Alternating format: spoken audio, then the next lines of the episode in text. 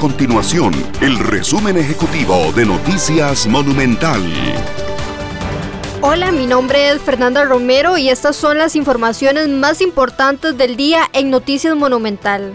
El Ministerio Público se prepara para pedir medidas cautelares contra los tres imputados de la causa conocida como Diamante, incluido el alcalde de San José, Johnny Araya.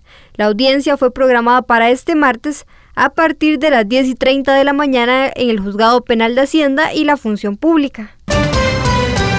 Una mayoría de fracciones legislativas se mostró a favor del proyecto de ley para limitar la reelección indefinida de autoridades municipales, como por ejemplo alcaldes, regidores y síndicos. Con la iniciativa se permitirá únicamente la reelección por un periodo más, es decir, cuatro años adicionales.